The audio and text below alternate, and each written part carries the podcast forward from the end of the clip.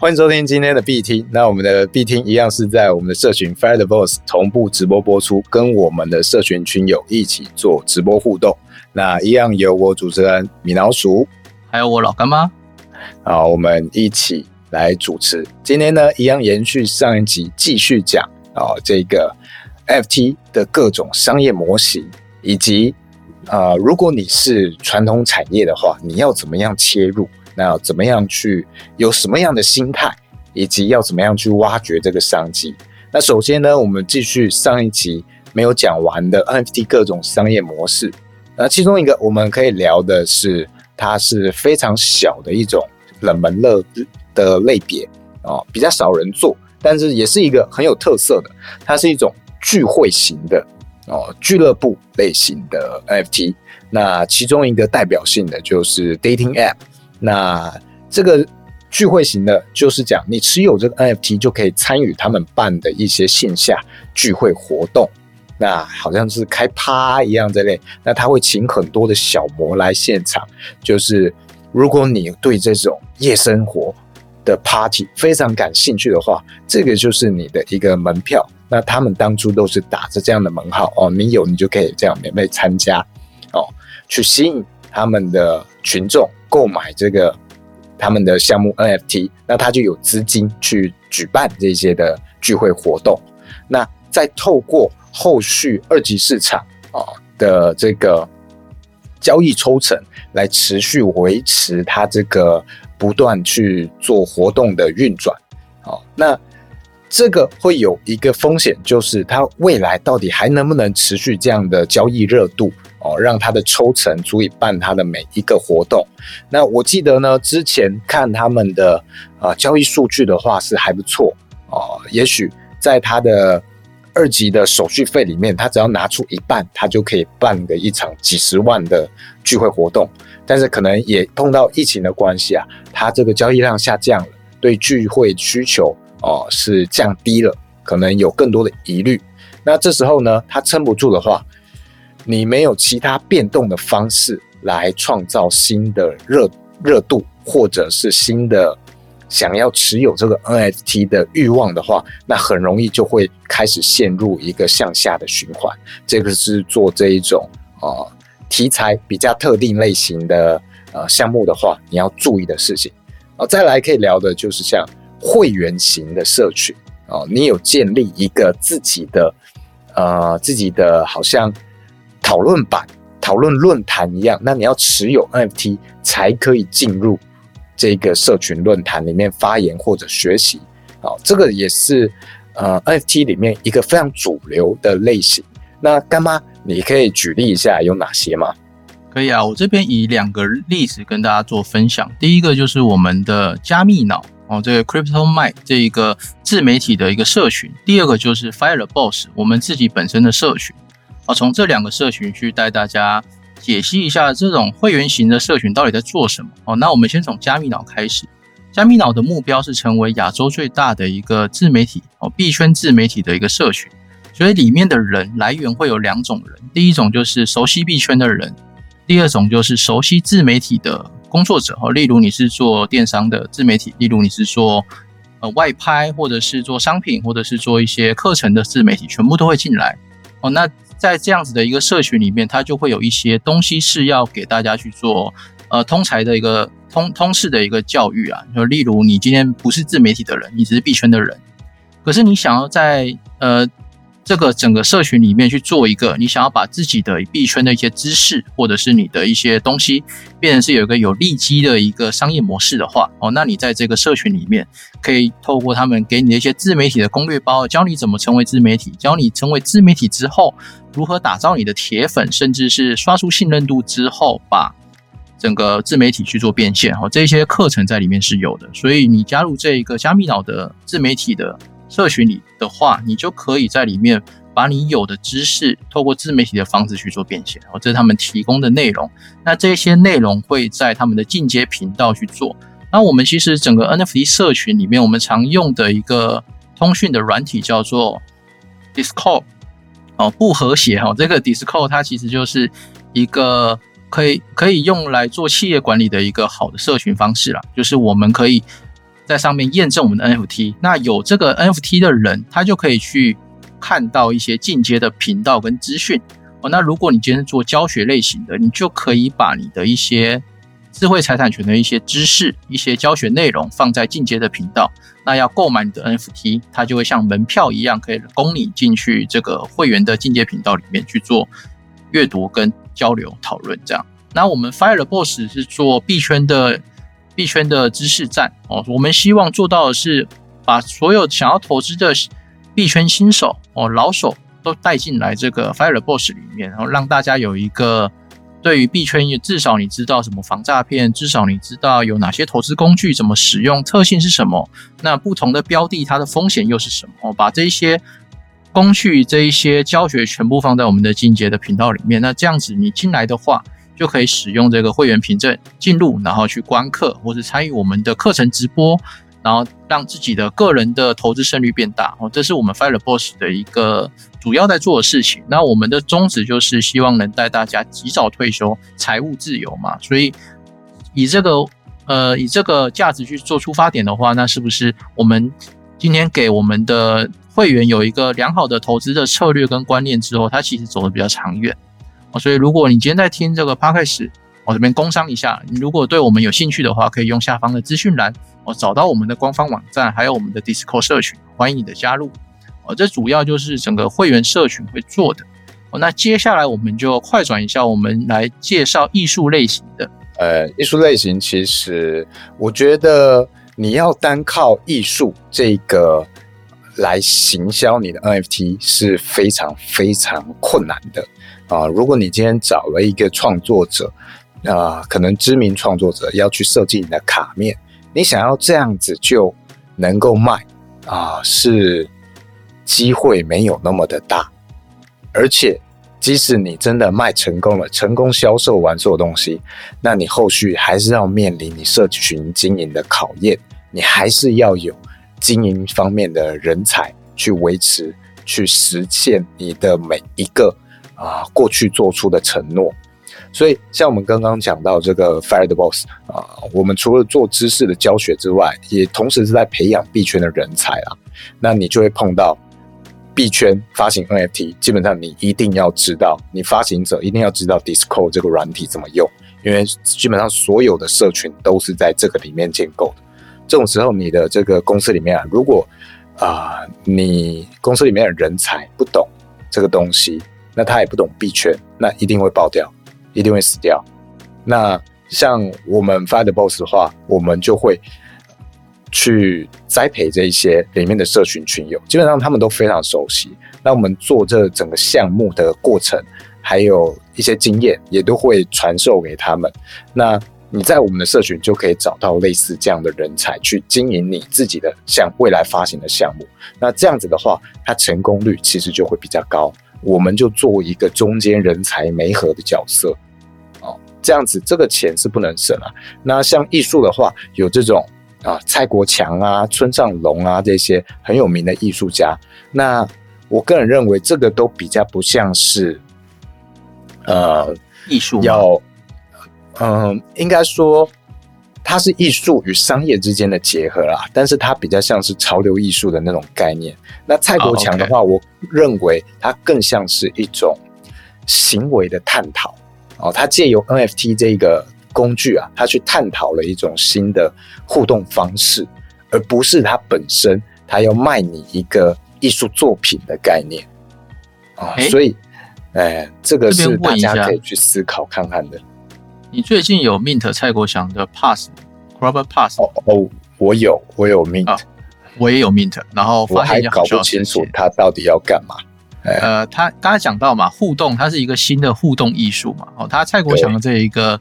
有点像是白名单的这一种 NFT 的 Robert Pass，它有很有趣哦。哦，他他其实有告诉你，他的这一张 pass 券是没办法去做出售的，所以如果你拿去 OpenSea 上挂卖。那如果有交易成功，那你那一张 Open，你那一张 Club Pass 它会烧掉，啊，就是不见。这是我觉得这些艺术家蔡国强在做这件事蛮有趣的一个一个互动模式啊。所以如果你没有搞清楚这一个社群里给的游戏规则，而把这一个东西去做贩售，那它就会变成蔡国强的行动艺术，因为他是做爆破的嘛，哦，那就会变成你的 NFT 被他爆破啦。被他爆破，你就真正成为了艺术了。所以这个东西跟艺术之间的平衡，我认为还在一个非常非常初步的探讨阶阶段。那很多的艺术家还不愿意进入这个领域，是认为它太过太过的商业，然后它能够跟啊使用者或观者呈现的艺术互动啊非常局限，毕竟还只是一个图面。那你即使说未来进到元宇宙，现在也还没有一个非常能够呈现啊这个艺术原本样貌或者感动或冲击力的一个元宇宙的环境，还没有像 Sandbox 什么的，那个都像是 Minecraft 这样，你的艺术放进去就像方块一样，那其实那个呈现的效果也不是很好。对，所以艺术这一块，我认为你目前只能把它当成是一种第一波的行销噱头，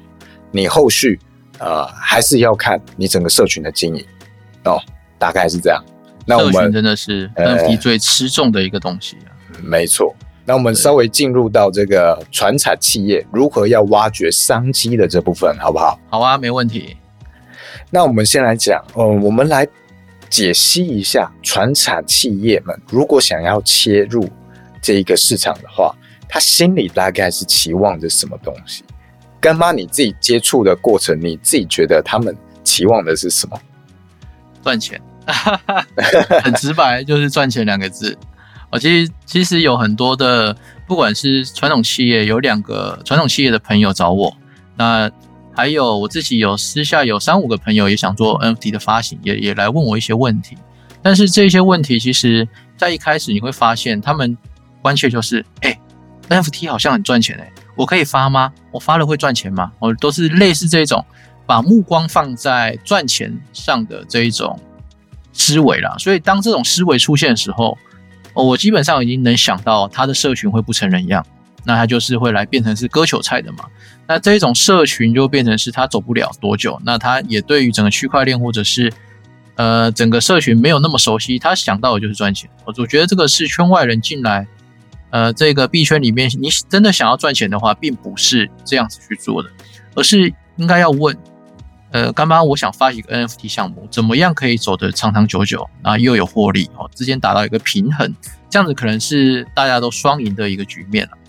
就像我们上一集的节目有讲的嘛，如果你今天做不好，大家觉得你来割韭菜，会影响到你原本的传统企业的名声哦。对啊，你有可能会搞砸自己原本的招牌。没错，所以。所以，我们剖析一下，如果传统产业想要进来这个地方，我倒觉得可以把它想成是一种实验哦。这个实验是什么哦？新型的一个呃通路行销，你的不管是你要做工具型的商品类型的工城市类型的哦，不管你是要卖什么，不管就像可能艾迪达有出商品兑换券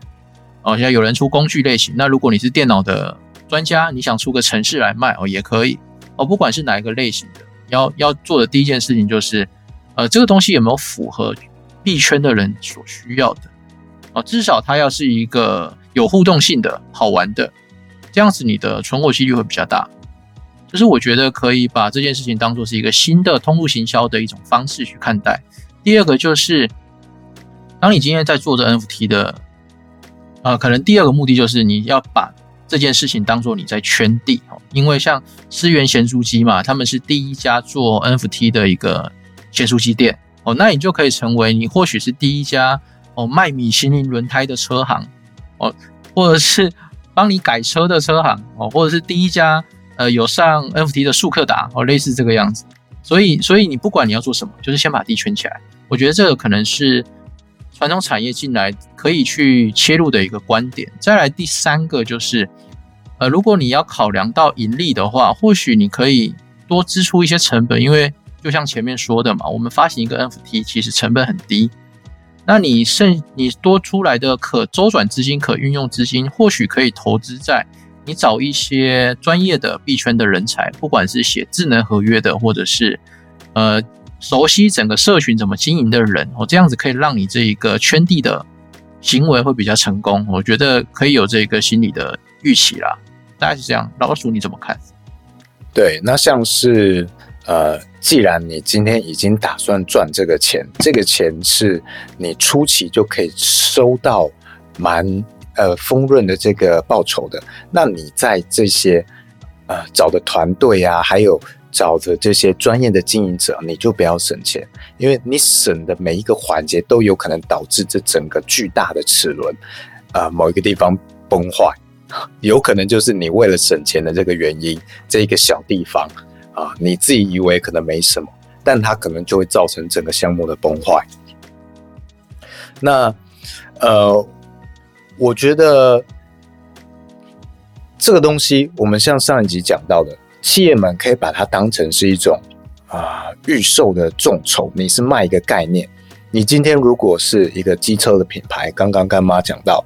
哦，你还不知道你要在这一块干什么，但你可以先捏出一些你过去。想过的概念性的东西，那也许啊，你抛售这个概念性、实验性的概念，看你的呃这个市场买不买单。那买单之后，你就有这个资金可以去运转你过去没有办法啊，不愿呃没有资金去实行或者尝试的这个实验性的计划，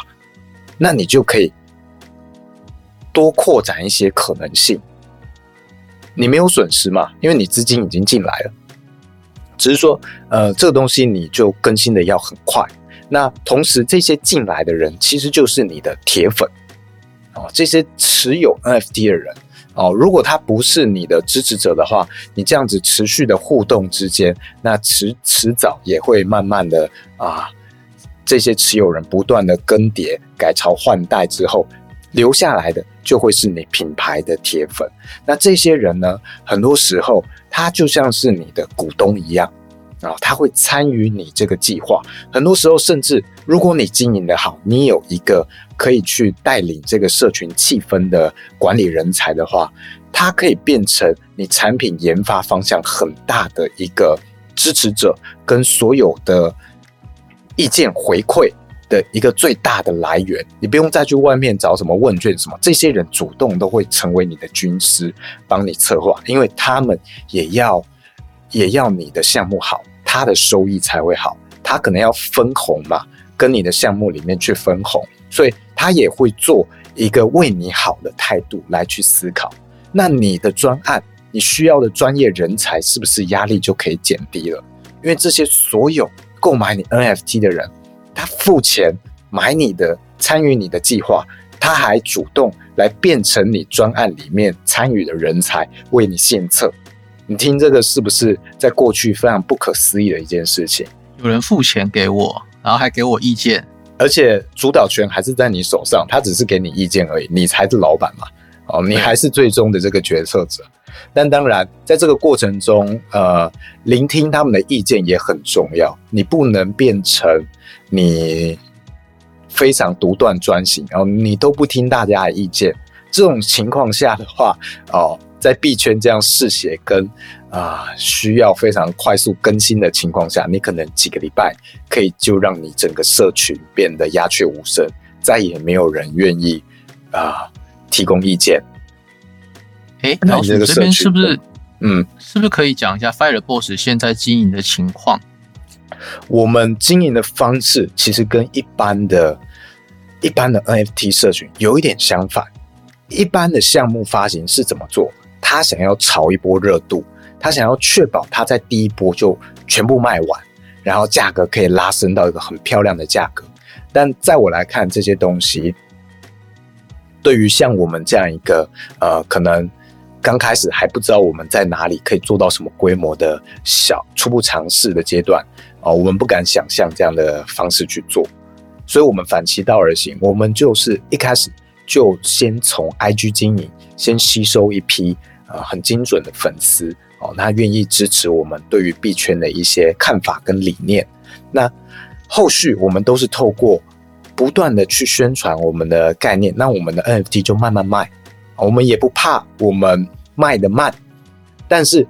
这样子进来的人，他不是透过这种啊，有种从众效应啊，别人也买了这个，我也要买，赶快去赚好，不然就赚不到这个钱。哦。不是透透过这种方式去购买到我们 NFT 的，那这样子，你是真的愿意支持我们的理念，跟你想要进来学习，你才购买的话，哎，进来的人其实他的啊，他跟我们的想法理念都很契合，那你的这个受众都非常精准，是。都是想要学习的人，而且啊很主动，愿意去参与整个整个学习的过程。像你看现在。现在我们的直播过程就至少有三十几个人在参与，然后不断的刷这个我们互动的内容哦，跟我们留言，这是一种精准的行销。那这样慢慢卖，持续去经营你的铁粉，不断去创造你在整个社群之中有更多新的内容产出。这个循环越来越大，它就像一个雪球一样。那它迟早这个口碑也能够为你创造出非常好的效益。这种情况去创造的价格，你 NFT 的价格是很稳定，而且是有机会稳定上升的。哦，所以是真的就是跟各种的商品一样，有不同的行销策略可以去选择。这也是可以提供给各位的呃企业经营者，你去参考看看的。啊，不一定要去追这个热度，你可以稳定的去赚赚取你的铁粉的回馈啦，这才是一个长久来看最大的利益。对，这边我分享一下，刚刚有火友在直播现场有问我们的问题哦，有有一位火友他叫娜娜，哦，娜娜问的问题是说，哦，传统产业要如果要进入币圈，是不是它的概念跟模式都是一件很重要的事情？但又觉得传统产业要研发这一个概念非常的困难，需要专业的人士。那这样子应该怎么去做？我这边给他的回应是一加一大于二。假设娜娜她是一个呃专业的会师哦，她但她不懂区块链，她不懂币圈的一些特色，没有关系啊。你今天只要发挥你的原本的这一个领域专长哦，再加上我们的 Fireboss 社群是懂区块链原理跟社群的一个社群。哦，那你的一加上我们的一，我们就可以相辅相成嘛。你发挥你的领域专长，我我们发挥我们的币圈领域专长，我们相辅相成之后，你如果未来只要发行自己的 NFT 社群，那是不是你至少知道哪些雷不能去踩？那币圈的人在意哪些事情？这个市场需要什么，你都会知道。那这样子有这种概念之下，其实你做的 NFT 社群，它会走得比较长远。这是我觉得可以跟大家分享的一个案例。这是我们火友的提问。对啊，所以我们呃传统企业在切入这个产呃 NFT 的产业的话，你要先建立一个正确的心态，就是这个工具你要怎么样去运用，以及哪一些钱你是不能省的。像刚刚讲到哦，这个啊经营社群的人才不能省哦，这个小编的人才不能省啊，你都要用懂。区块链相关知识的人，你才不会爆掉。好，那像是网页建设，最好也是有概念。那当然，这个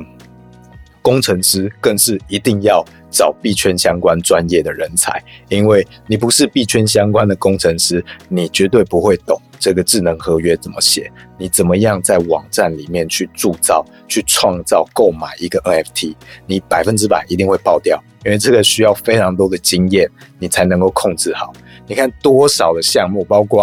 啊这些国际的品牌、大品牌，其实他们很多时候啊都会产生这种他的工程师出包的状况，就是可能在这方面的经验不足。所以一个已经。他的战绩有被验证过的工程师，在这个领域啊是非常有价值的，甚至很多时候，这个他的智能合约啊，你要请这样一个工程师去处理，也是有可能要到五十万、八十万哦，这些价码都听过。对，而且要排可能三个月、六个月之后。对，因为他一个月搞不好就只接哦二到四个项目之类的，就够他活了。那你要插队哦，不好意思，那你可能多付个三十万，因为真的你没有出过包，很顺利，可以让整个项目网站运行的工程师价价值实在是太高了哦，因为你的项目整个发售起来可能是几千万的价值，你实在是不敢去赌，说我今天八十万我要去省钱用一个二十万的工程师。然后他没有过去一个实战的经历哦，你不敢赌因为你是拿着几千万的一个商业的成功与否都赌在这件事情上。哦，那很多东西都是一样的概念，你的这个社群经营者、你的小编哦，这些东西，还有你找谁帮你去承接这整个 NFT 的发行规划、商业模型的思考啊，这整个关系到你原本品牌的成败。这边我们是不是？哎，对对对，你你讲，可以用一个案例跟大家也稍微的做实例分享，大家会比较知道说。呃，如果没有找专业智能合约工程师，会发生什么事情？好了，最近有听到的一个实例消息，就是哦，某个项目他们有一个叫白名单的机制，哦，就保证可能他的会员里面有一百个人是可以先行去买这个 NFT，等这一百个人买完之后，才会变成公售，哦，就是 public sale，哦，这个公售就是我们其他的会员都可以买的，哦，外面的人也可以买。哦，那这一百个保障名额里面，他可以先行购买。那他们的城市马上出了一些问题，就是哦，他用了一个叫否回圈的一个机制去写他的智能合约。所以你第一个人买这张 NFT，假设他要花费的那个矿工费是一块美元好了啊，假设是这样。那到第二个人的时候，他会去验证这个人是不是第二个。哦，他会，所以他会这样子，他会去验证。哦，第一个 NFT 的持呃白名单持有者哈，他 mint 了哈，现在是第二个。啊，所以你要。多了一个验证的的程序，那多了一个验证程序，你的矿工费就会提高，好，这是它的整个逻辑。那你到一百个人之后，他要验证前面的一到九十九位，然后再跑到你第一百位，这个时候你的 gas fee，你的矿工费就会是第一个人的可能数十倍，哦，那根本买不下去啊！我可能一张 FT 只要花一颗以太币，但是我光是我要付出的矿工费就要三颗以太币。大家就不会想买嘛，然后就会觉得这个工程师很烂，那这个项目也很烂，怎么会找这种工程师？那这个时候前面有 mint 的人发现哦卖不完，他就开始去去贩售，去低价去贩售他刚刚 mint 的这个 NFT，最后就会市场来一个恐慌，恐慌之后就人踩人，就死亡螺旋哦，那这项目就死掉了。所以原本做这个项目的传统产业，它非常的不错，也有声望，就但是就因为出了这一个小粗包，哦让。一些用户的权益受损买不到，或者是要花高额的矿工费才买得到。这个时候，大家对这个项目的信心就没了。币圈就是这样，你只要出个包，大家不会给你机会，我们宁愿去找其他的机会。所以这个地方也呼吁传统企业的老板，如果你真的要来做 NFT 的话，我真的要找熟门熟路的智能合约工程师，就是在区块链上的智能合约工程师，这样子会。减少你的一些营运成本或者是一些风险哦。这个部分，这个项目啊，它其实还出了很多包，我觉得就是非常典型的啊。我们刚讲的那些地雷，他都踩到，包括这个工程师，我相信他可能是这个他们的企业里面啊，他企业非常大，所以我相信他是在他企业里面自己找的工程师，那他自己叫这个工程师去学怎么样去撰写这个智能合约的程式嘛，那就。这样子爆掉了，因为没有经验嘛。其实他本来是一个非常有啊，在他专业领域很有经验的工程师，但是在币圈他是一个完全的新人，他没有经过这个时间跟呃实战的经验，那就直接承接这个项目的时候，那没办法啊，他就直接爆掉。那后来他的这个社群管理者，我就相信他应该是公司里面找了一个小编，那每一次出这种状况的时候。他就提油交火啊，那所有购买的自由者就不爽啊。那个时候还踢掉了一些知名的人，对，哎，他是发生了非常多的争议。还有一个状况是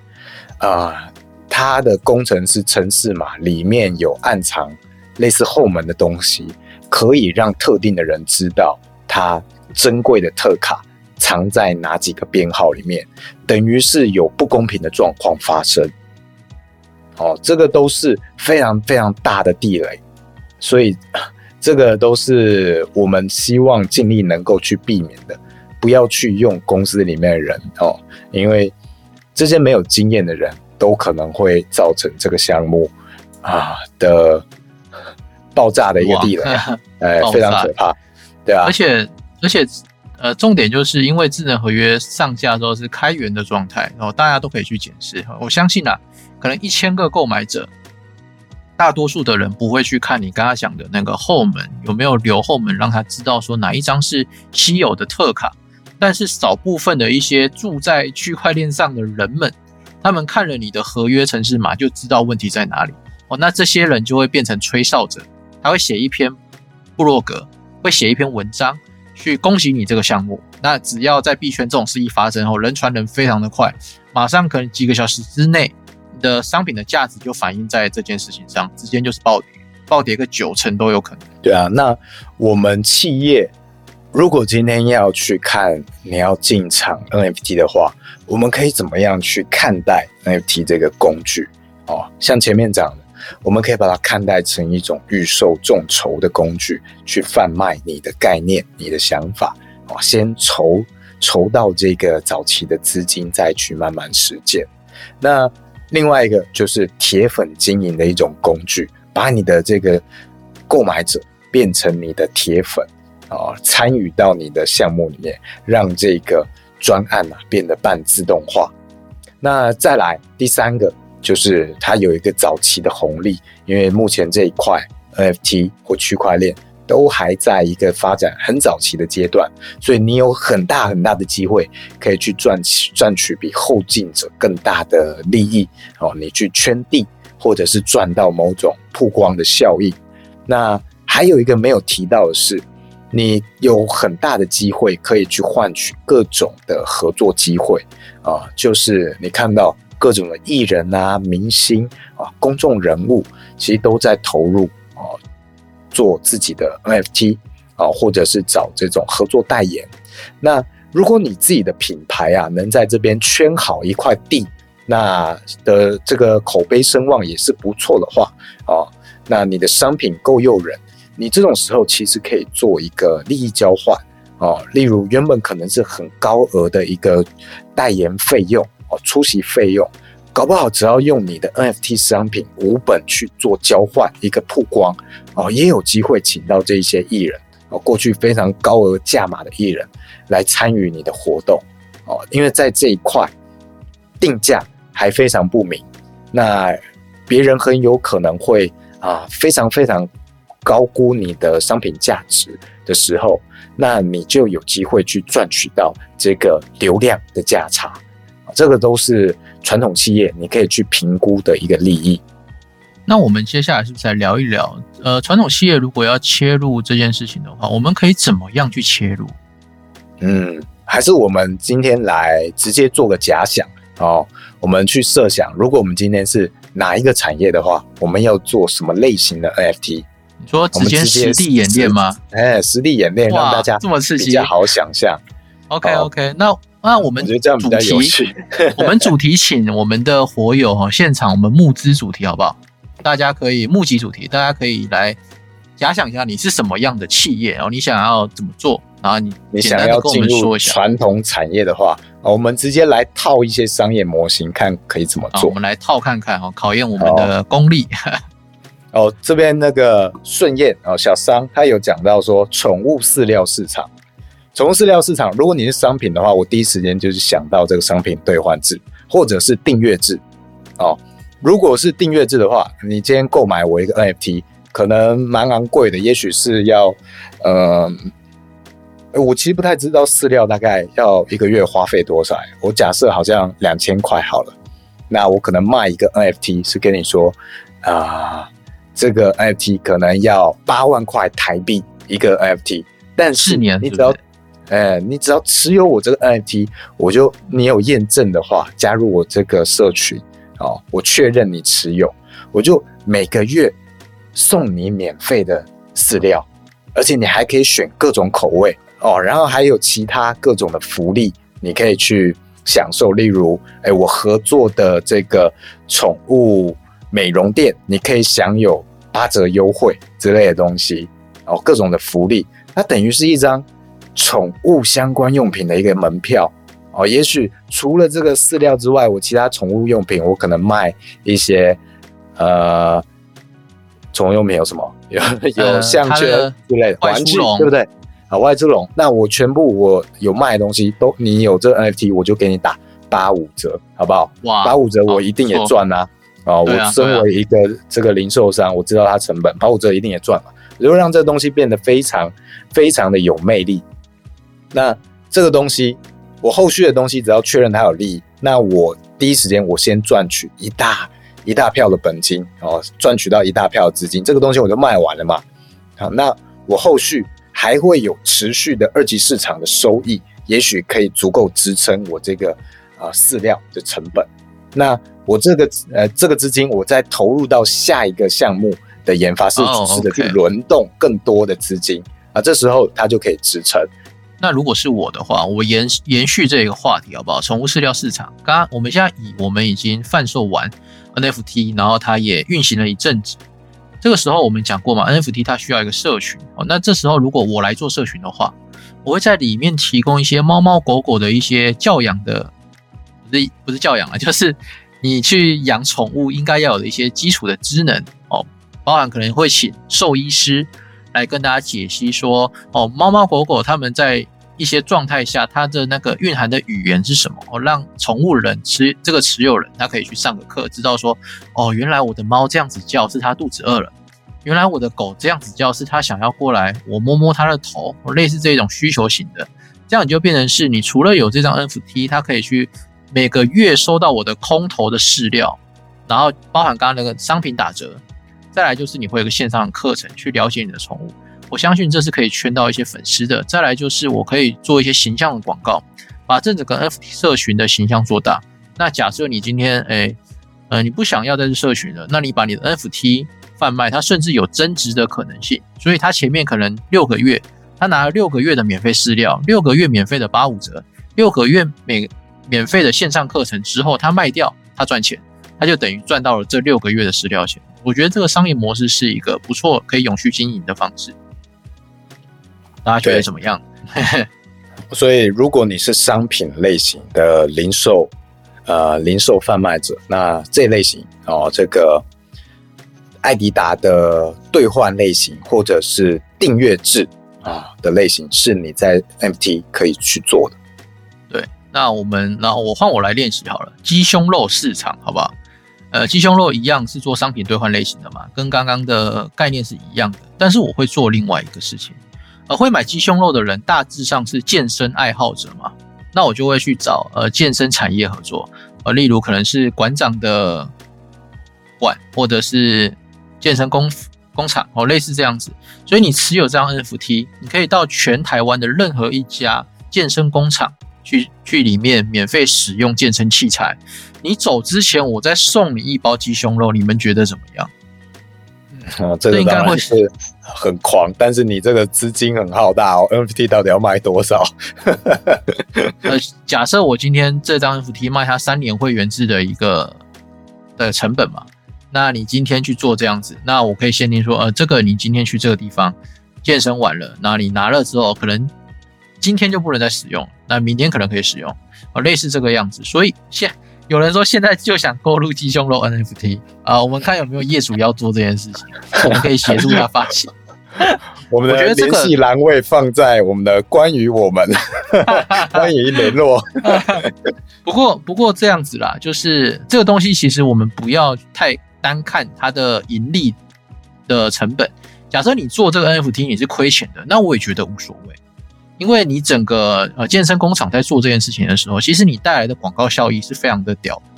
很多人会因为这样，哇，台湾第一个健身工厂做到 NFT 持有者，全台的馆免费上课，免费什么时候你想进去都可以，无限时间，无限畅游，结束之后再送你一包鸡胸肉，哦，这个可能就真的是会上新闻版面。那这一种的带来的广告效益其实非常的高，那你其实相关的版税收入，我相信。都是可以去赚到钱的，甚至去打平你的成本，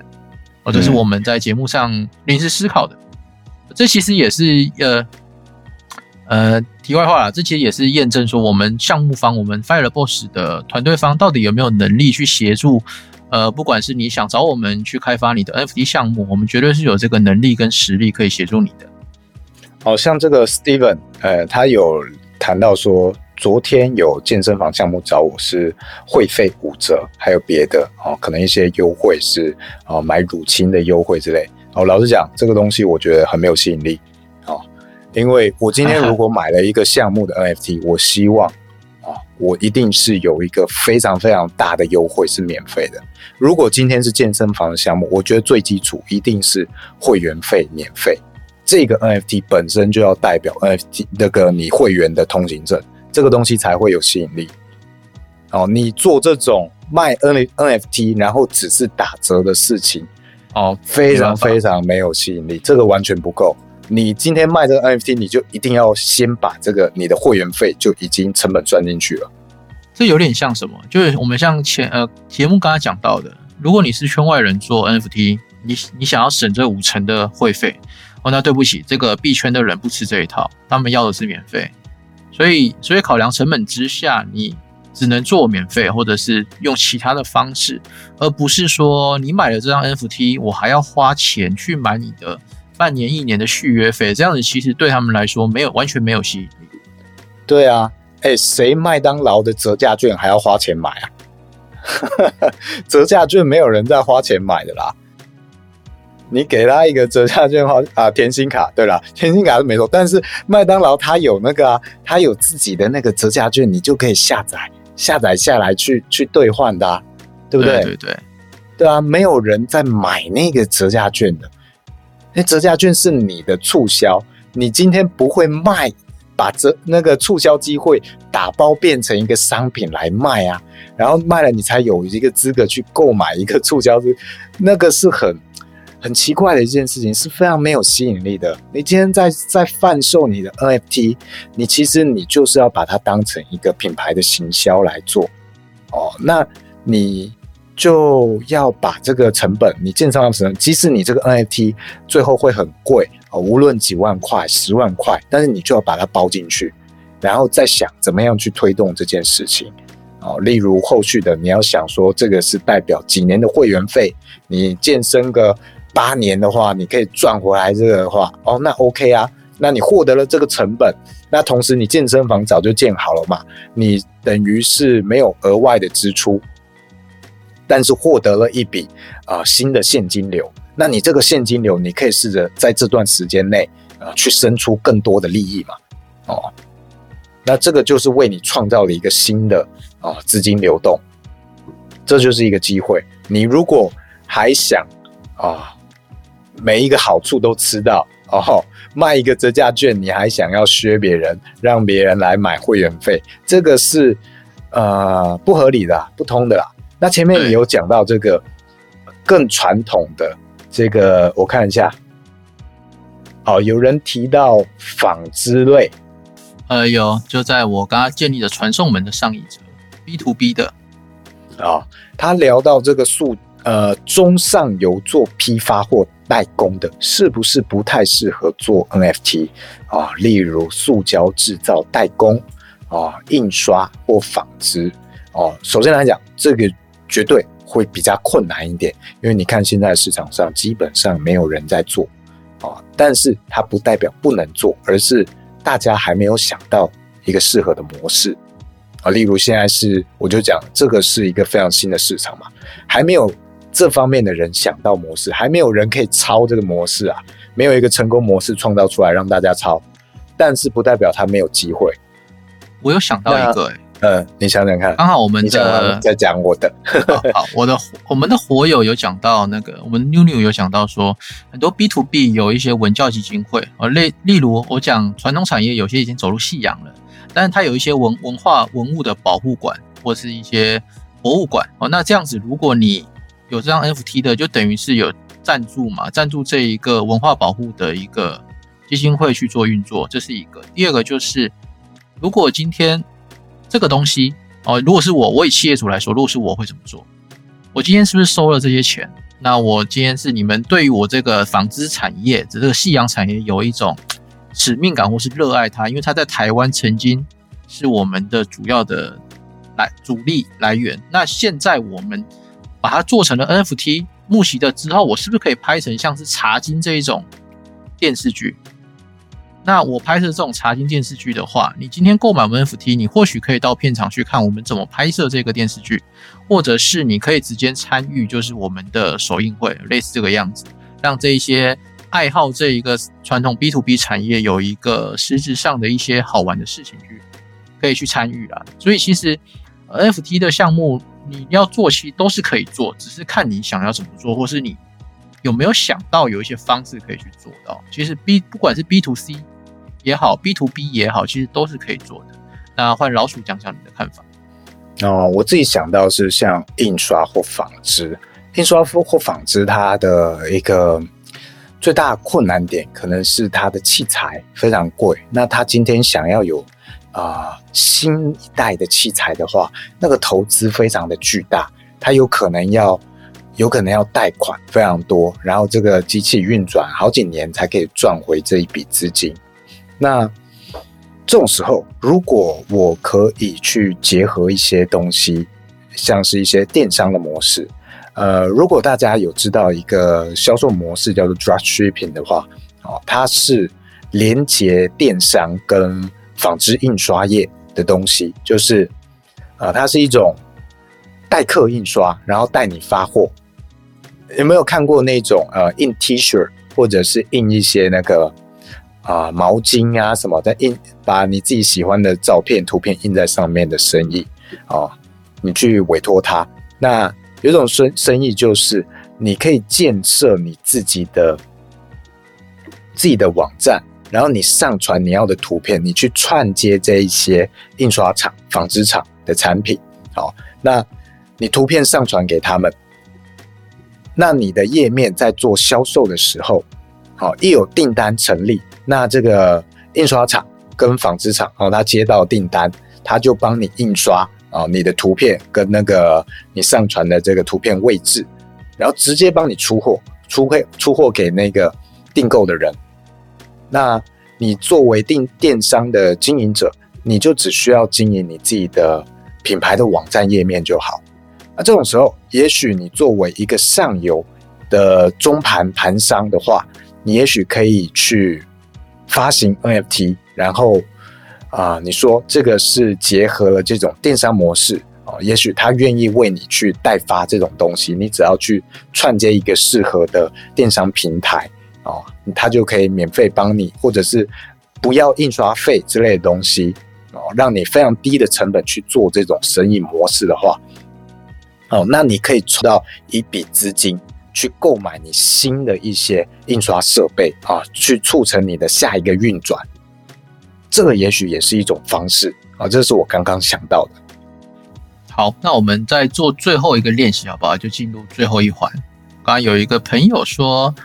呃，咖啡厅结合餐饮、休闲场地租借，还能配合咖啡课程，这个我们要怎么来做呢？我看在在哪里？我看，来，我来给你一个传送门。好，这里，嗯，这个就会变得应该是比较地区性一点点的啊，因为它会被锁定在某个特定的咖啡厅嘛，哦，所以它一定会有一个地域性的位置。那首先，你一定要包有免费的东西，例如你每个月可以有几个小时免费的场地租借哦，你不要讲说你每次租借可以几折，这个就像刚刚的健身房一样，你会觉得非常坑。哦，但你可以把它换算成哦，一个月可以几个小时，一个小时也好，两个小时也好，少少的也没关系，但是一定要有免费的东西，好去对应到。那也许你可以每个每个月有多少免费餐点的额度？哦，这不错，可以参与每个月一次咖啡课程之类的东西啊。因为像咖啡课程的话，你的人数其实影响没有很大嘛，你多接几个人，其实应该也还好。哦，这种时候他就有机会去做一个呃 NFT 的销售，呃，也许它是比较区域性质的。我有想过一个餐厅类可以做的，但是它不一定是要做餐厅的人哦。呃，你你我们想的都是以自身的咖啡店去做出发嘛？你有没有想过变成联盟行销？联盟行销的话，你怎么做？我们如果今天我们今天发行一个 NFT，好 OK，然后协助他，我们做一个 App 去验证，那他可以去踩点。假设我们在全台湾都有有有一百家咖啡厅跟我们做连锁，做这个 NFT 联盟行销，那你只要持有这张 NFT，这一百家的咖啡店，你可能每个礼拜有免费的一杯咖啡，或者是一个月有免费的一次咖啡豆，或者是商品打折，这样是不是你到哪里都可以去做这个消费，而且是全台湾连锁的？那我们这个版税也是全台湾的有联盟的咖啡店做分润嘛？这样子是不是对于咖啡厅来说会有一个额外的收入？我觉得这是可以做到的。然后我之前呃在做这件事之前，我其实我之前有想过了，我我想要去发行一个呃自媒体串流，串流什么？串流一些五星级的米其林饭店餐厅。哦，假设我跟十家的米其林餐厅去做串联，就用刚刚这个方式嘛，你持有这张 FT 可以去这十家的米其林餐厅。哦，每个月用一次餐，那是不是如果我有五张的话，我这个礼拜一到五天我都可以去这五家吃到爽？这样子会变成是一个不错的。那那你会想说，那店家赚什么？店家赚两个嘛，第一个是一开始的分润跟后来的版税收入，再来第三个就是它会有一个品牌效应，因为这是个联盟行销，一定会上新闻。这种圈地的广告的。效果其实是非常非常大的。有些人可能根本就不知道台湾有哪些五星级餐厅，可是因为这个联盟行销，因为这个 NFT 被发行、被报道出来了，那你的这个餐厅就会被人家看见。这是我觉得可以做的事情。所以之前我其实有想过，就是要做这个啦。我跟他们项目方，我跟那个餐厅去谈嘛，哦，那他们就会有这个版税收入。那其实你一个月去吃一次，那个版税收入分润或许是可以，他们还赚钱，不会亏到钱。嗯。那像这个风，他刚刚还有持续问到咖啡厅那个后续，他说：“哎，所以这个 NFT 的赋能效益是不是一部分免费，一部分折扣，对产业的产业的收益和购买者的福利是不是比较平衡？对。然后这个的设计啊，要比较巧妙一点。例如，呃，如果你今天是咖啡厅的话，也许你可以说：哎，那你每天，啊。”不要每天好了，可能每个礼拜可以有一次，就是咖啡免费，或者是每每天都有咖啡免费的机会，但是你还是有低消，就是你还是要帮我点一个蛋糕之类的，哎，你还是创造了收益，然后他们这个消费者免费喝到咖啡，他也很爽，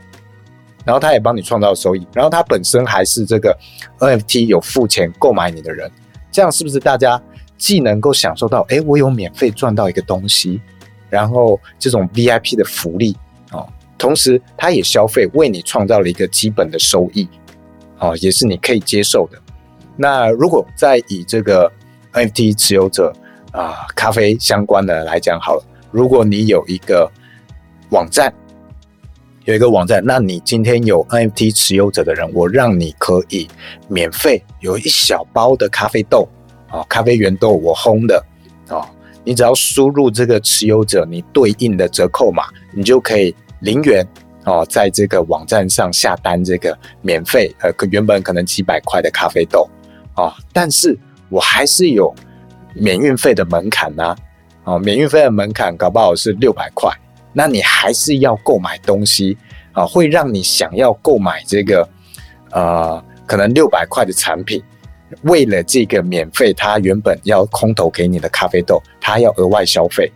哦，他为了就是不想要花那个可能八十一百块的运费，哦，去创造了收益。那这种时候是不是也能够为你创造额外的收益？那你 NFT 既赚了他的钱，那你自己的这个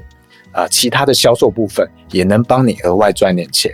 哇，听起来好香哦！这样是不是可以创造一个长久的收益呢？是啊。这确实是可以，呃，传统产业可以去思考的一件事情。那我们接下来进入这一集的最后尾声喽，我们来讨论一下，来了解一下，说，呃，我们未来啊，未来传统产业它在这整个 NFT 的新兴市场里面，它有哪一些可能的模式，或者是合作模式，我们去做一个预测。老鼠，你你觉得未来我们台湾哈，我们就以台湾为出发好了，你觉得有哪一些产业会进入 NFT？什么产业？我觉得首先，呃，产品类的很容易进入。就像刚刚讲的，其实你要做订阅制非常简单。对，商品兑换，你可以马上立刻圈到一大笔资金。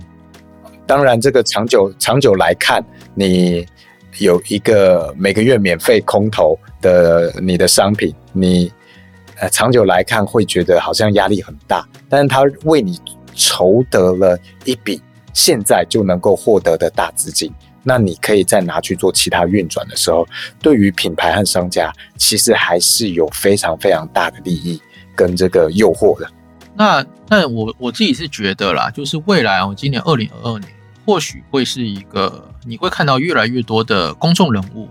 踏入这个行业。其实从二零二一年到二零二二年的开头，就是一月份、二月份的时候，其实就有很多的艺人加入了这一个圈子里面。哦，包含前一集有讨论到的任龙轩，还有陈林九，但我相信他们两个不会是这个产业里的唯二。像是最近阿妹也有宣宣布说她要发行 NFT 嘛。哦，那你未来会看到有更多更多的人，还有上次有前阵子有听到有一个艺人，呃，捧恰恰他在。他在去 募集智能合约工程师跟 moderator 所以所以我觉得二零二二年公众人物一定会加入，而且会越来越多，这个是无可避免的趋势。那如果你是传统产业的老板，你或许可以试着去对接这些艺人一起合作，或者是去研究看看这些艺人是怎么做他们的 fan club，怎么去发行他们的 NFT 的。那这样子，或许对于你未来你自己要去做自己的品牌的 NFT，或许会是一个我觉得蛮好的一个参考的标准。嗯，我觉得还有一个非常大的利益，就是在整个加密货币圈的交流，其实是非常没有阻碍、非常扁平化的啊。你很容易可以接触到这些艺人之外，你也很容易可以接触到国外知名的项目或者品牌。这种时候，也许为你自己的品牌啊，你要打出原本的舒适圈，会是一种很好的方式。这个也是品牌可以思考的。对啊，品牌品牌其实是一个长远的啦。所以，如果你今天是以某个品牌、某个公司行号来做 NFT，真的要去在意的是，你这个品牌能不能进了币圈之后一加一大于二？如果不行的话，哈。真的不要短视尽力，短期的那一个期待它拉盘，然后割韭菜、暴涨暴跌赚那个版税。其实这样子对于你原本的品牌是非常不健康的一件事情，真的是要去注意的。对，没错。好，那我们看一下今天火友们这个社群里面有没有任何人有什么问题想要询问的，或者你们自己有经营生意的。啊，有没有想要问什么问题？对，都可以哦。现在是一个线上开放的时间。像刚刚这个风，感觉他应该是经营咖啡厅相关的，才会问这一类。他刚好是我的学生啊，哦，所以我对他蛮熟悉的。哦，是是是。啊，像咖啡厅的话，还没有什么听到 NFT 的发行嘛？那如果你今天有一个类似的概念去发行，哎，有机会。可以抢占一些版面，那第二个再去跟风做的就没有这种流量效应了。第一个流量效应非常的大哦，真的是非常的大。对，不然我们来考考好了，就是一直以来都是火友提问题，就是今天有一位新的火友加入我们，他叫米克，啊，同时也是一个 podcaster 哦，他他有自己经营 podcast，然后我这边想问他问题是，如果是你的话。你未来的规划，如果要做 NFT 社群，或者是你想要发行 NFT，你会从哪一个利基点，或是哪一个角度去切入？然后你会怎么做？平常都是火友们考我，今天就换我们来考考火友，都可以，都可以，都可以。问是不是商品？哦，随便你发挥，随便你发挥，你可以天马行空，什么商机想做也可以。线上课程，OK，所以你想做哪些的线上课程？现在是考验他打字速度的时候。哦，职涯发展类的，我听起来会是变成一个呃呃，你这样子好像可以协助一件事情呢。如果你今天职涯发展类型的 NFT，你社群做大了，你有很多，你签约了不同学院的老师，哈，例如有人是投资类的，有人是理财类的。有人是电商类，有人是行销，有人是设计，好的，类似这些的都是学院。那是不是未来你会变成一个 NFT 的一零四人力银行？任何一个传统企业要找人力，就去米克的线上职涯 NFT 里面去找人才。对啊，但是你就要呃，你手脚就要快，因为像我们 FTB 也是在做呃币圈相关的人才培育，那我们其实也是在输出这一些哦知识分子。那也许后续再进来，你要再做其他类似这一种的知识教学社群，哦那你就要做出差异化。例如我们这边没有教的东西，哦，你那边有，那这种时候我们就不会变成竞争状态，而是我们可以一起合作，我们互相一起做大，把这个教学的饼啊，让它越来越完善。会不会这样讲完，待会他就来找我们？哦，这当然都是可以合作的、啊。你看币圈，其实我讲的币圈的人脉交流很扁平化，就是这样。哦，随时随地一个交流，有可能就会创造新的合作，因为大家都是想要一起把这个饼做大的。你听了这一堂课，灵感爆棚哦，米克。呃，对啊，像像你看阿张，他为什么愿意呃跳下来做社群？然后其实他也是想要把自己自媒体这一块经验呐、他做成教学系统，然后不断复制，复制他底下的这个诶学生经营这些自媒体，他的持有者也都变成这一种自媒体的经营者，那他是不是就变成一个非常巨大的流量平台？没错，那他就很容易去跟其他的品牌去谈合作。那像我们其他这种教学社群，诶，如果我今天接了一个项目要合作的话，然后我想要宣传我自己的社群，那我就可以去跟他询问合作。